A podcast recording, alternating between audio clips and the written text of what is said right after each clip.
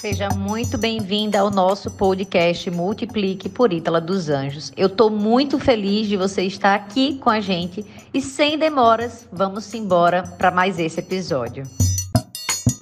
Análise do livro Segredos da Mente Milionária, do autor T. Harv Eker. Estamos na parte 2 do livro, dessa vez no Arquivo de Riqueza, número 11. Eu sou Ítala dos Anjos e esse arquivo de riqueza nos fala o seguinte: as pessoas ricas preferem ser remuneradas por seus resultados. As pessoas de mentalidade pobre preferem ser remuneradas pelo tempo que despedem. Nesse momento, eu lembro a primeira vez que eu li esse livro e que eu xinguei muito o autor, e que eu fiquei revoltada, e que eu fiz pirraça, e que eu fui arrogante, e que eu disse que ele não sabia de nada, que ele vivia na, na bolinha dele, porque, como assim, eu que era uma servidora pública exímia, que amava tanto o que fazia na Polícia Federal, como assim eu ia gerar dinheiro com os meus resultados, já que lá não era possível. Fiquei super revoltada, xinguei. E no outro ano, em 2017, que eu li esse livro pela primeira vez em 2016, eu já paguei a primeira língua a primeira vez. Por quê? Eu comecei a perceber em 2016 ainda, acho que na verdade em 2015, que eu já estava um pouco insatisfeita com o trabalho na Polícia Federal. E que eu, e aí eu lembrei que eu amava dar aulas que eu era professora na Polícia Militar e que uma das minhas metas na Polícia Federal, desde a época da academia, da formação, né, como policial federal, eu já tinha definido que eu queria ser professora da Academia Nacional de Polícia Federal. E quando chegou em 2016, que eu li esse livro, eu xinguei, xinguei, xinguei. E em 2017 eu fui fazer o curso para professora. E passei, me formei como professora da Polícia Federal. E lá em 2017 eu comecei a ser mais bem remunerada pelos meus resultados, já que como professora eu também ganhava uma bonificação extra pelas aulas que eu dava. Então, olha aí, já eu sendo remunerada pelos meus resultados, mesmo dentro do serviço público. Ainda que ali eu também acabasse vendendo o meu tempo de alguma forma, né, e não mais os meus resultados. Mas eu já começava a gerar um dinheiro maior de forma mais equânime pelo trabalho que eu fazia. O que, que o autor traz aqui que eu quero destacar para você? Ele fala o seguinte: o que quero analisar é a ideia que está por trás do contra-cheque estável.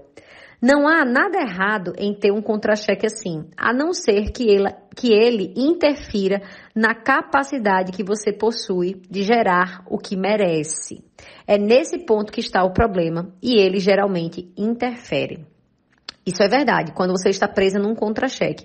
Agora, o que não é verdade é as pessoas atribuírem simplesmente a um contra-cheque a estabilidade financeira. Se hoje você não tem estabilidade financeira, sorry meu amor, mas a culpa é sua, porque você não construiu ainda uma reserva da paz adequada que vai servir para te trazer tanto estabilidade financeira, independente do seu tipo de trabalho, inclusive como empresária, profissional autônoma, profissional liberal, cargo comissionado, tudo. Se você tiver uma reserva da paz adequada, robusta, você vai ter sim a sua estabilidade, tanto quanto qualquer contra-cheque ou pessoa iludida com contra-cheque, e também você vai ter mais liberdade financeira. Então, independente hoje do seu cenário, se você ainda não tem estabilidade financeira, foi porque você não construiu essa estabilidade. E aí o autor continua. A vida baseada na segurança é uma vida fundamentada no medo. Essa parte vai doer, tá? Na maioria de vocês que ainda tem o valor da segurança muito grande, o valor da estabilidade muito grande, em mim doeu bastante. E eu dizia, nossa, mas como assim eu não vou querer segurança? Eu trabalho na área de segurança. E hoje eu entendo que realmente a segurança é baseada no medo e o que eu quero para minha vida não é segurança, é liberdade e autoconfiança, que é completamente diferente de segurança vamos falar mais sobre isso já já. O autor continua: na verdade, o que a pessoa está dizendo quando quer segurança é temo não ser capaz de ganhar aqui, gerar o suficiente pelo meu desempenho. Por isso, me contento em receber o suficiente para sobreviver ou ter algum conforto. E vamos analisar a palavra sobreviver. A meta de sobreviver é meta de prisioneiro de guerra. Prisioneiro de guerra é que diz: se eu sobreviver, tá ótimo. Você que tem acesso à educação, à informação, que tem um teto nesse momento, que tem alimento, está com bucho cheio nesse momento, que tem acesso à informação, à educação, a um celular, à energia, à internet, meu amor, é até um ultraje, um disparate, como diz o autor, você querer somente um bom salário para sobreviver e ter algum conforto.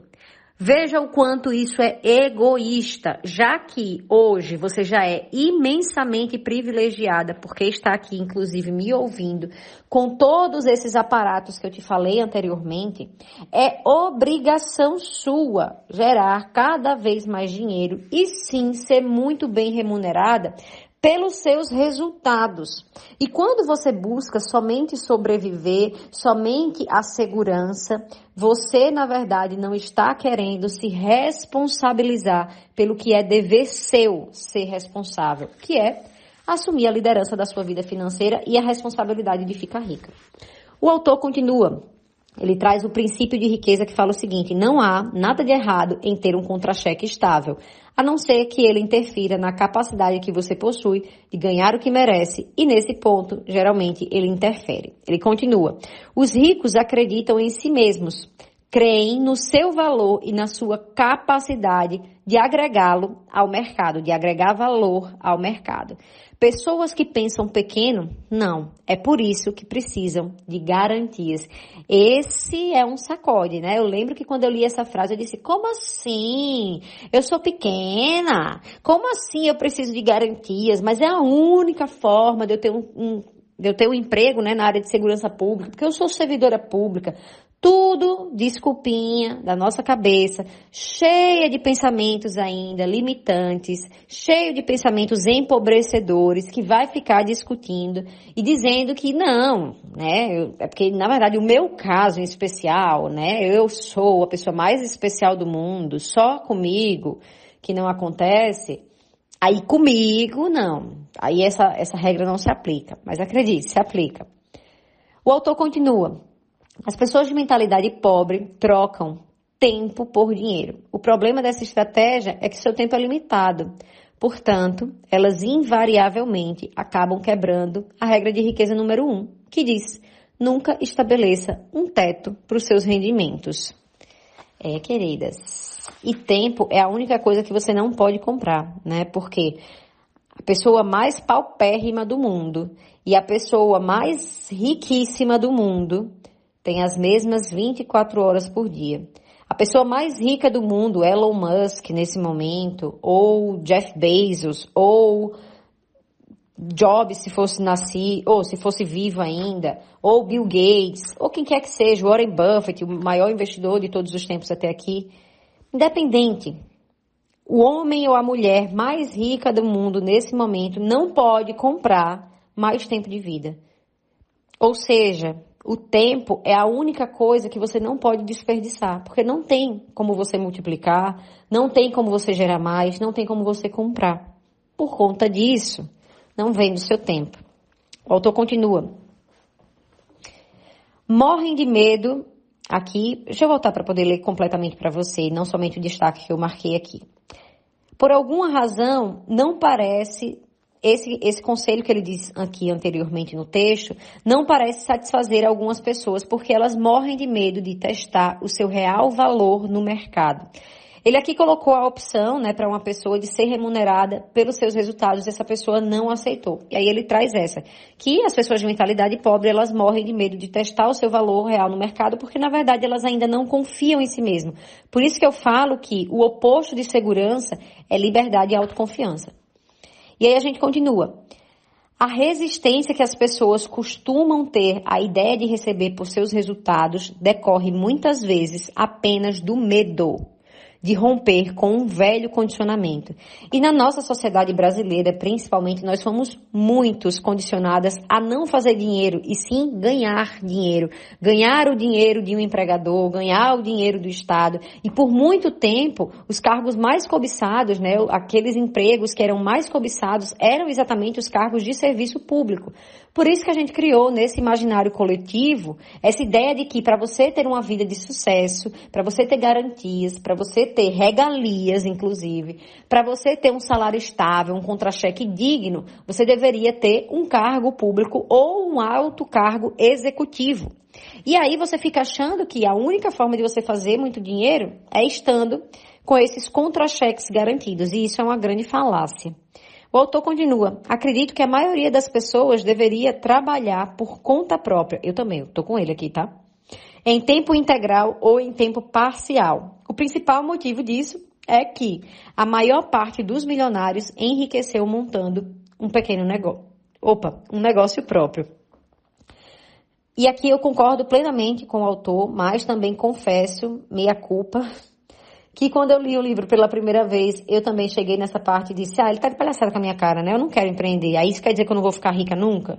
E possivelmente eu não fosse ficar nunca ou fosse demorar a vida inteira realmente. E tenho que ser aqui é, direta com você e reta, que sim, é verdade. A maioria, a maioria não, todas as pessoas hoje que eu conheço que são milionárias e são jovens e não estão já no final da vida e por isso já construíram algum patrimônio milionário, mas as pessoas que eu conheço que são milionárias e ainda estão jovens, sim, elas enriqueceram pelo trabalho próprio, através do próprio negócio e não sendo empregada de alguém.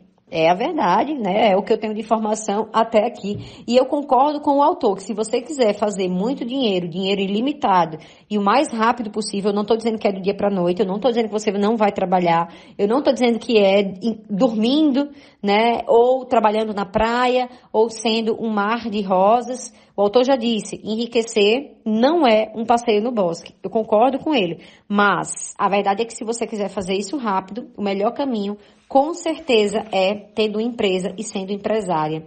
O autor continua. Ele finaliza com a declaração desse arquivo de riqueza, que é Prefiro ser remunerada com base nos meus resultados. Eu tenho uma mente multimilionária.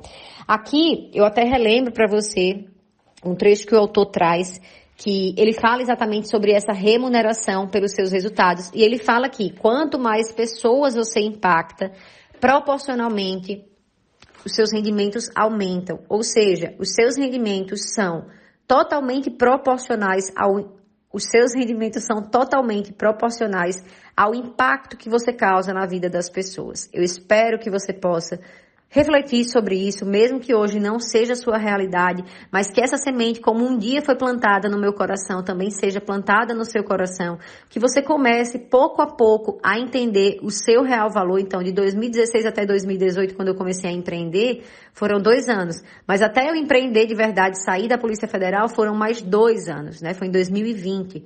Então, toma um tempo, levou aí aproximadamente quatro anos para eu sentir a confiança no meu coração de deixar a Polícia Federal e viver só do meu negócio. Mas como um dia lá atrás eu também fui impactada, lá em 2016, eu venho agora para você e também planto essa semente no seu coração de que você pode ser muito, mas muito bem remunerada através do impacto que você gera na vida de outras pessoas, através do impacto que você gera no mundo, através da riqueza que você gera no mundo. E a gente se vê no próximo episódio. Eu vou amar saber como você se sentiu sentiu nesse episódio e quais foram as suas grandes viradas de chave. Por favor, vai me contar lá nas redes sociais que eu quero muito saber como tá sendo para você aí do outro lado. Um cheiro para você. Até já. Tchau, tchau.